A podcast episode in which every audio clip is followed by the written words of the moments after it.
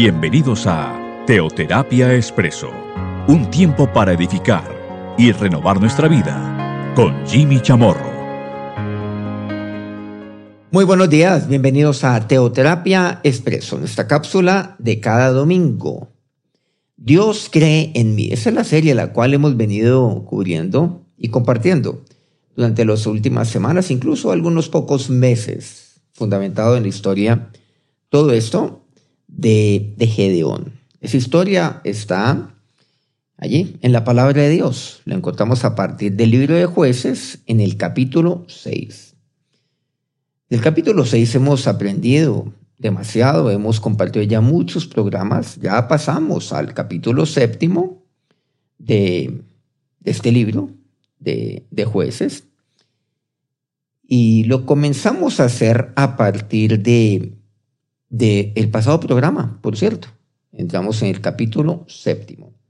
Dios cree en mí. Si ustedes no escuchando pues este podcast, este programa semanal, pues aquí introduzco una manera muy resumida. Siempre hablamos de lo fundamental que es creer en Dios, de creerle a Él. Pero hay una pregunta fundamental, esencial, y es, bueno, saber algo que para mí es tan necesario, tan importante como hijo. Y es que mi papá Dios crea en mí, así como para cualquier hijo, así como para mis hijas. Es fundamental que independiente de la formación, de, mi, de la disciplina que eventualmente les esté dando, que ellas sepan siempre que su papá cree en ellas. Y eso es lo que Dios le dice a Gedeón. La manera como Dios cree en Gedeón es pues, muy, muy importante, muy aleccionador para mí. Vamos a jueces capítulo séptimo. Ya vemos entonces ahí, a partir de la semana pasada vimos, pues ya él, eh, vimos ahí los primeros versículos, y ahí más o menos resumimos un poco versículos 1 al noveno, que, que Gedón finalmente va únicamente con 300 a enfrentar una amenaza pues, de unas dimensiones enormes, un ataque enorme contra él. Ya están acampando ahí en el valle aquellos que se han levantado contra él. Los madianitas estaban allí, junto con otros, pues eh, otros que estaban, que se le habían sumado a él, otros reinos para enfrentar a Israel. Y Dios le dice entonces a Gedeón que con 300 hombres él iba a dar la victoria. Recordemos tan solo el versículo noveno que Dios le dice, levántate y desciende al campamento porque yo los he entregado en tus manos. Eso es lo que Dios le dice. Que con estos 300 Dios le daría la victoria. Entregará a los madianitas en su mano. Ahora pasemos al versículo 10. Dice, y si tienes temor de descender, baja tú con furia tu criado al campamento no descendería con los 300, hay que hacer esta aclaración, para de una vez enfrentarlos. No. Bajaría el campamento los madianitas, que era un campamento enorme. Tan es así que están en un valle, junto con otros reinos. Están allí, otras naciones. Un valle enorme. Bueno, el valle es perfecto para acampar militarmente. Desciende al campamento de ellos. Como quien dice ahí, escúrrete en medio de ellos de la manera pues más discreta posible. Como quien dice, para oír lo que ahí se está diciendo. Escúrrete ahí para mirar. Bueno, anda, desciende. No lo ha dicho Dios exactamente quisiera, simplemente le dice, desciende al campamento porque yo los he entregado en tus manos. Desciende. Nada más. Pero ahora sí le dice en el versículo onceavo, y oirás lo que hablan vas a oír, o sea, vas a parar oreja ahí. Oirás lo que hablan, no le dice nada más en cuanto a ello. Solo le dice a continuación el versículo 11, y entonces tus manos se esforzarán y descenderás al campamento. Bueno, era una manera como Dios, de una, de una forma muy paciente, muy paciente, estaba llenando de valor a Gedeón. Recordamos que Gedeón, pues él no creía en sí mismo, nada pero Dios no se lo acepta y Dios cree en Gedeón. Así como Dios cree en usted, Dios cree en ti. Así usted no cree en usted mismo. Dios nunca se ha por vencido. Dios cree en usted. Él lo ve a usted de la manera que nadie más lo ve. Y Él cree en usted de la manera que nadie, nadie ha creído en usted. Por encima incluso de cualquier ser amado. Vas a descender. Y entonces vas a ver que te se van a esforzar tus manos y descenderás al campamento. Ahí sí, con todos los 300, cuando, yo te, cuando ya veas y cuando yo te diga que has de hacerlo. Continúa este pasaje, dice el versículo 11 de jueces 7. Y él descendió con Fura, su criado, hasta los puestos avanzados de la gente armada que estaba en el campamento. Bueno, él no descendió solo, descendió con su brazo derecho, su criado, al campamento. Pero recordemos por qué Dios le había dicho esto. Le dice, si tienes temor de descender, baja tú con Fura. Bueno, él tenía todas sus dudas. Tenía algún temor. Bueno, ¿cómo, cómo con 300 yo enfrentaría a los miles, a los cientos de miles? O sea, es una cosa absurda un campamento enorme. Hagan de cuenta que uno ve un campamento que hasta se le pierde la vista y yo solamente con 300 hombres para enfrentarlo. ¿Cómo sería posible? Ahí no había pues, probabilidad, posibilidad alguna de victoria. 100% derrota, lo que él esperaba. Entonces él desciende con furia, queriendo decir que todavía tenía algún temor a Gedón. Todavía. A pesar de, bueno, ahí vemos, incluso ya, ya eso lo compartimos, eh, ya en un pasado incluso reciente, que, que Dios le había mostrado a través de unas pruebas, le ha mostrado que estaba con él, eh, incluso a través de pues, un par de prodigios o de señales que Dios había, pues, le había dado por evidencia a Gedeón. Pero aún, el temiente desciende con furia, pero obedece. A pesar de que tiene algo de temor, obedece. En estos tres últimos versículos vemos que ya no hay preguntas por parte de Gedeón. Él ya no pide señales. Él ya no pide nada. Eso es lo que vemos. Antes él pedía esto, bueno, señales, bueno, esto aquí, esto allá. Bueno, incluso no nos vamos a referir a ello. Ya lo compartimos en un programa pasado.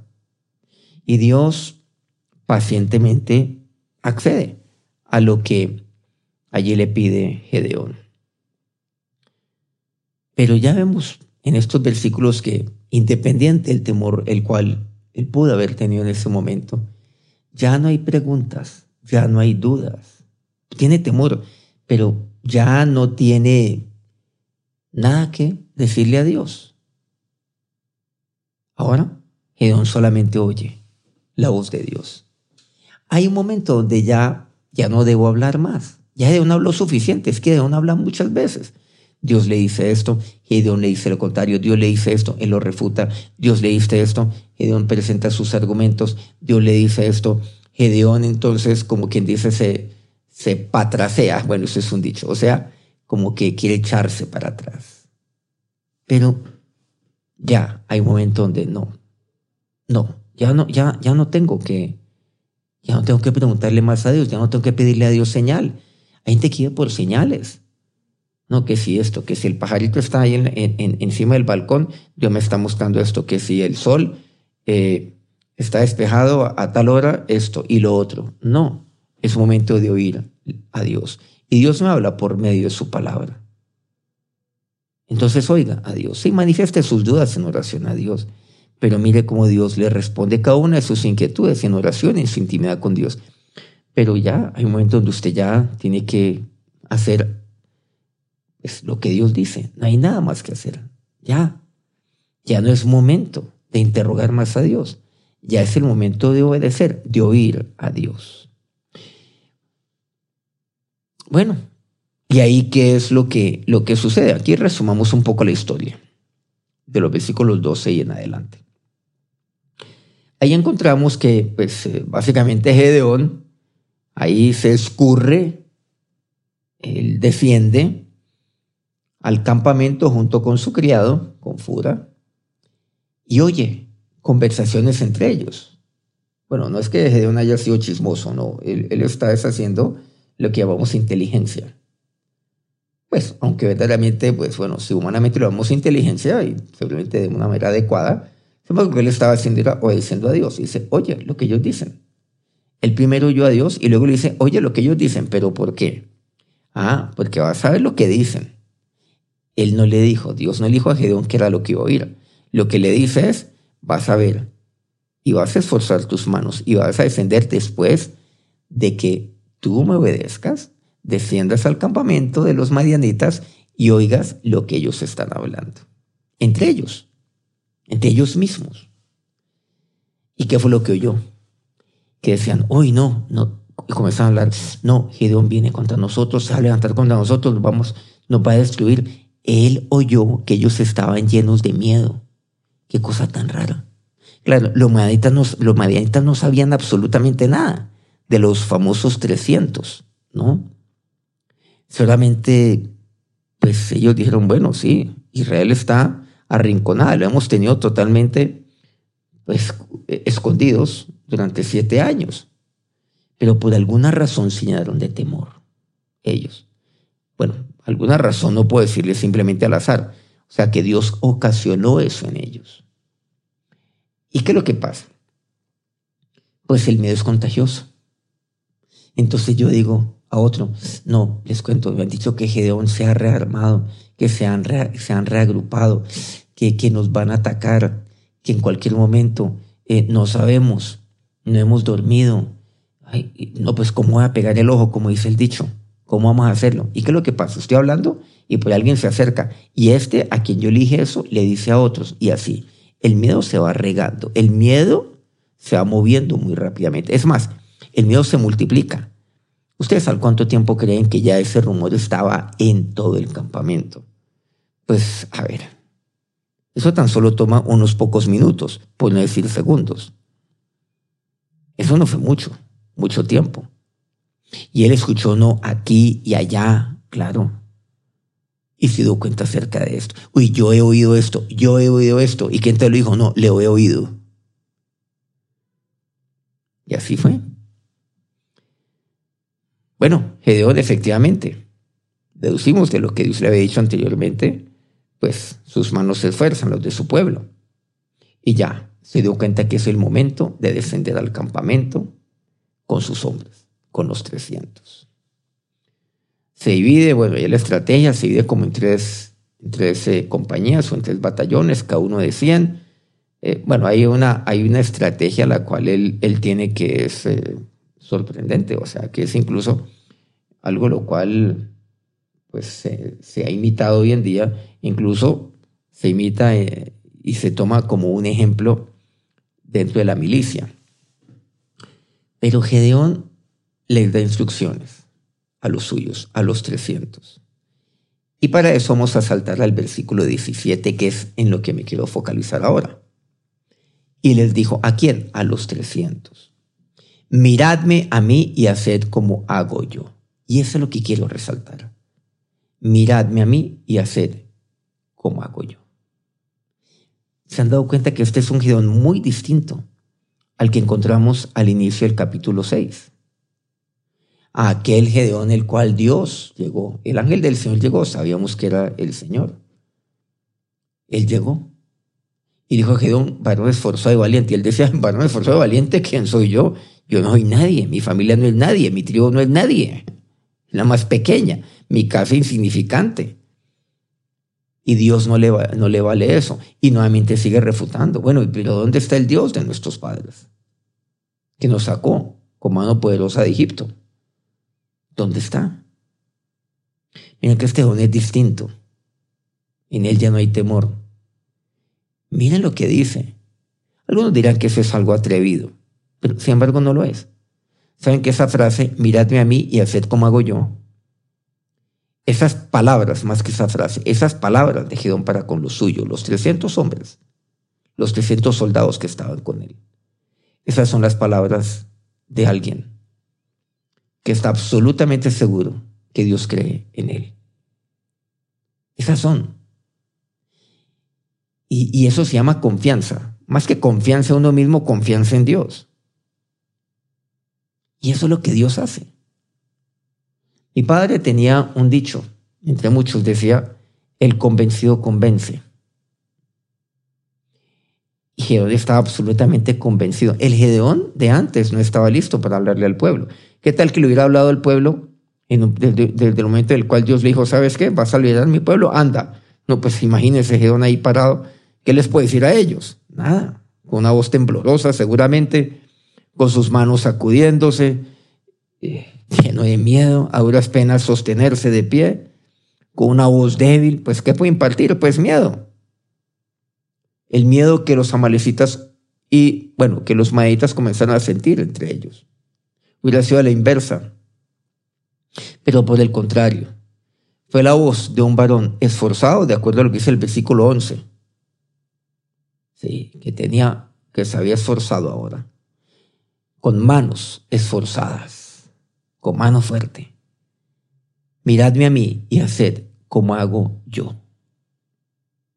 Y aquí encontramos también algo fundamental, el ser ejemplo, modelo y molde. Bueno, mi padre también nos enseñaba eso el ejemplo, modelo y molde. ¿Pero por qué? Porque Dios cree en mí. Ese es el contexto. Entonces, estas no son las palabras de, pues, de egocentrismo, de soberbia, de altivez. No, para nada. Para nada. Si uno lo saca de contexto ahí, pues seguramente puede llegar a interpretar eso. Y ni eso, pienso, pienso yo. Pero cuando uno ya conoce la historia, como la hemos venido aquí digiriendo lenta, lentamente, poco a poco, pues entendemos que no es así es de un hombre que tenía cero valía.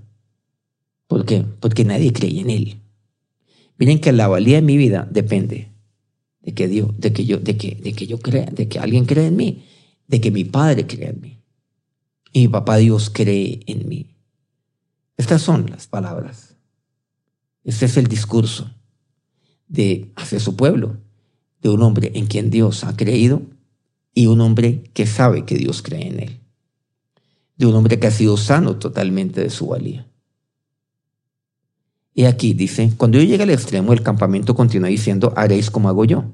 Nuevamente repite lo mismo. Cuando llegue al extremo del campamento, ¿de quién? De los madianitas. Ustedes van a hacer como hago yo. Y aquí entonces, mira, vemos algo. Mirar y hacer. Miradme a mí y hacer. Mirad y hacer. Dos cosas importantes. Una persona que es ejemplo, modelo y molde es una persona a quien las personas, a otros miran, pero no solamente miran, sino que hacen. Algo lo cual encontramos en Pablo, que se llama imitación, que ahora iremos para allá. Gedeón, Gedeón nunca, y llama la atención esto, exteriorizó sus dudas a su pueblo, solo lo hizo a Dios, delante del Señor, no delante del pueblo. Y esa es una marca fundamental de un líder por cierto. Un líder. Y aquí encontramos que él tiene una buena comunión con Dios. ¿Por qué? Porque él fue libre para manifestarle a Dios, pues, sus peros, sus dudas, sus temores. Fue libre para hacerlo. Porque cuando yo soy libre, cuando yo no tengo esa libertad de manifestarle eso a Dios o cuando yo tengo un, un, concepto, una visión de Dios equivocada, de, de, un Dios que no me oye, de un Dios que solamente me habla, de, eh, eh, de, un Dios que es sordo a mis palabras, de un Dios insensible, pues entonces, claro. Entonces, ¿qué va a pasar conmigo? Pero cuando yo tengo la visión clara de Dios, por ejemplo, de mi papá Dios, que Él es mi padre, y un padre oye a su hijo, pero no, pero, pero no, no le lleva la corriente a su hijo. Un hijo le dice que es un fracasado y no le lleva la corriente, porque eso básicamente fue lo que vemos en Gedeón. No, señor, no. Le dicen entra varón esforzado y valiente. Ese fue el saludo que le dio el Señor a Gedeón. Y dijeron, pero ¿cuándo? ¿Saben por qué? Porque Dios lo ve a la luz de lo que, de lo que Dios forma en usted. Un varón esforzado y valiente. ¿Se han dado cuenta que ahora vemos ese término? Y tus manos se esforzarán. Ya encontramos en jueces 7:11 un varón esforzado y valiente que antes, cuando Dios llamó a Gedeón, no lo estaba humanamente, pero que ya lo era para su papá Dios. Y eso es lo que Dios ve en usted. Una mujer esforzada y valiente, un varón esforzado y valiente. Y usted dice, pero ¿dónde? Si, si, si, yo mantengo quejando, si yo esto, lo otro, pero si yo, yo no soy nadie. Pero miren aquí, Miradme a mí y haced como hago yo. Y aquí cuando llega al extremo del campamento, haréis como hago yo. Él nunca exteriorizó eso delante de Dios. Lo hizo eh, delante de otros. Lo hizo delante de Dios. Y delante de los suyos, ¿qué fue lo que él comunicó? Esfuerzo. El convencido convence. Aquí hemos quedado en el nombre convencido. ¿Y para dónde vamos con esto? Cuando yo, cuando yo tengo claro que Dios cree en mí, cuando yo estoy convencido que Dios cree en mí, yo hablo con convicción y actúo con convicción. El convencido convence. Entonces, el hablar con convicción, el hablar con seguridad, el vivir con convicción, el vivir con seguridad, ¿de qué depende? De la convicción que yo tengo, que Dios cree en mí, que Dios cree en usted. Entonces, entonces, usted puede ser una mujer de convicciones. Y solo ahí usted puede ser un hombre que convence a otros. Pero todo aparte de la convicción que usted tenga que Dios cree en usted. Que Dios, su papá, cree en usted. Que el Señor Jesucristo, su Señor, cree en usted como su siervo. Que Dios cree. Qué importante es esto. Qué principio tan necesario, tan indispensable es esto en mi vida. Que Dios cree en mí. Es que no es una opción, es que no es un lujo. Es que para mí es fundamental. ¿Cómo yo, pregunto, como hijo, puedo vivir sin convicción? ¿Cómo puedo? Pues entonces yo soy como una veleta, yo soy como tirado, como la, como la, la onda del mar de un lado para otro. Soy como, como una, una pajilla que va de un lado hacia el otro que cualquier viento se lo lleva. ¿Cómo vivir sin convicción? ¿Qué tal? Unos hijos tener un papá sin convicción. ¿Cómo van a crecer? Pues inseguros. Una mujer, una mujer, lo más terrible que le puede pasar a una mujer, ustedes me corroborarán, mujeres, es que tengan un, un esposo que sea inseguro. Y les digo a ustedes como maridos, como esposos, como varones, Dios cree en usted. Dios cree. Y cuando usted tiene esa convicción, usted es el gedeón de su familia. Y Dios cree en usted como mujer, como, como esposa, como mamá. Dios cree en usted. Ah, es que es tan difícil que Dios cree en usted. Y Dios cree en usted como joven. Dios lo cree, como Dios creyó en David. Como Dios creyó en aquel niño llamado Samuel. Dios cree. Y muchas veces decimos, no, es que una vida de convicciones, yo tengo una vida de convicciones. ¿Por qué? Porque yo creo esto, esto, esto y esto y esto. No, la primera, lo primero que usted tiene que estar convencido es que Dios cree en usted. Como consecuencia, claro, de tomar esa decisión de fe, de recibir a Cristo en su corazón y de creer en Él, que Dios cree en usted. Ahí sí nadie lo va a parar. Ahí sí usted va a volar. Ahí si usted con 300 va a enfrentar a los cientos de miles. Ahí sí. Porque Dios cree. Un líder transmite seguridad a los suyos. Usted como varón es el líder espiritual de su familia. Un líder es seguridad para su pueblo. Un líder transmite seguridad a sus soldados. Un líder lo hace. Eso es lo que Dios hace. La seguridad la da Dios.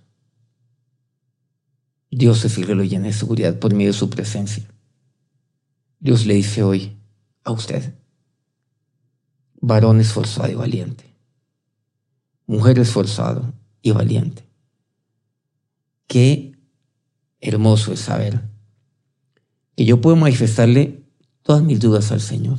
Y Dios es tan paciente, tan paciente, que me responde una a una, que me soporta todo. Pero hay un momento donde Dios dice, no, ya no más, ya no más, ya está bueno. Y Dios lo entiende. Dios ya no pregunta nada solo oye y obedece. Hay un punto donde el líder ya, ya llegó el momento de ya, ya no más.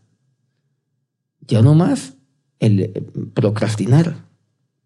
Como decimos en algunos países, yo no más tomaderita de pelo. Y momento de, ya, ya pasó mucho tiempo, ya es el momento de oír y descender. Bueno, vamos a ver qué es lo que pasa con Gedeón. Quiero pedirles entonces que me acompañen ahora a unirnos en oración en torno a nuestro Señor. Ahora, soy Dios, aquí entiendo en tu palabra tantas cosas, tanto Dios. Miradme a mí y haced como hago yo. Esas son las palabras de alguien convencido que su papá cree en él. Nada más. Esto es lo único. Ahora, Señor y Dios, ahora Dios, yo te pido. Yo te pido, Dios, que seas tú actuando en mi vida, actuando en mi corazón. Tengo dudas en mi vida, tengo seguramente temores, como los tuvo Geón hasta último momento, cuando él descendió con furia a su criado al campamento. Y ahora, Señor, Dios, pero también hay un momento donde ya no hay preguntas como no lo hubo ya en la vida de Gedeón. Ya no hay duda. Por parte de Gedeón, ya no pido señales. Ahora solo te pido, Dios, que tú estés conmigo, que sigas conmigo. Y ahora yo sé que solo lo que tengo que hacer es oírte y obedecerte, Dios. Haz de mí ese instrumento, oh Dios, de bendición para otros Señor, Dios, y que nada ni nadie quite de mí la convicción que tengo, que tú crees en mí. Esa verdad tan irrefutable, esa verdad que se levanta hoy como nunca en mi vida, esa convicción de que tú crees en mí. En eso consiste el ser un hombre, una mujer de convicción. Y ahora, que la bendición de nuestro Dios, de aquel papá que cree en usted, los bendiga en este día. Amén. Bueno, seguimos avanzando. De verdad que este, este, este, este programa y este pasaje para mí, estos cortos tres versículos, quiero decirles que para mí han sido de, de una, pues de una, un aprendizaje enorme por parte de Dios para mi vida. Bueno, espero que también lo haya sido para su vida. Y solo ha sido para su vida, por favor, comparta este, este podcast con, con otros. Seguramente, con toda seguridad, porque la palabra de Dios es así, con toda seguridad. Hay muchos que necesitan la palabra de Dios y esta palabra que hoy Dios nos ha compartido. Bueno, nos vemos, o quiero decir, nos encontramos más que vernos eh, en una semana. Sigamos con esta historia. Dios cree en mí. Que tengan un feliz día y un feliz, ya básicamente, inicio de semana.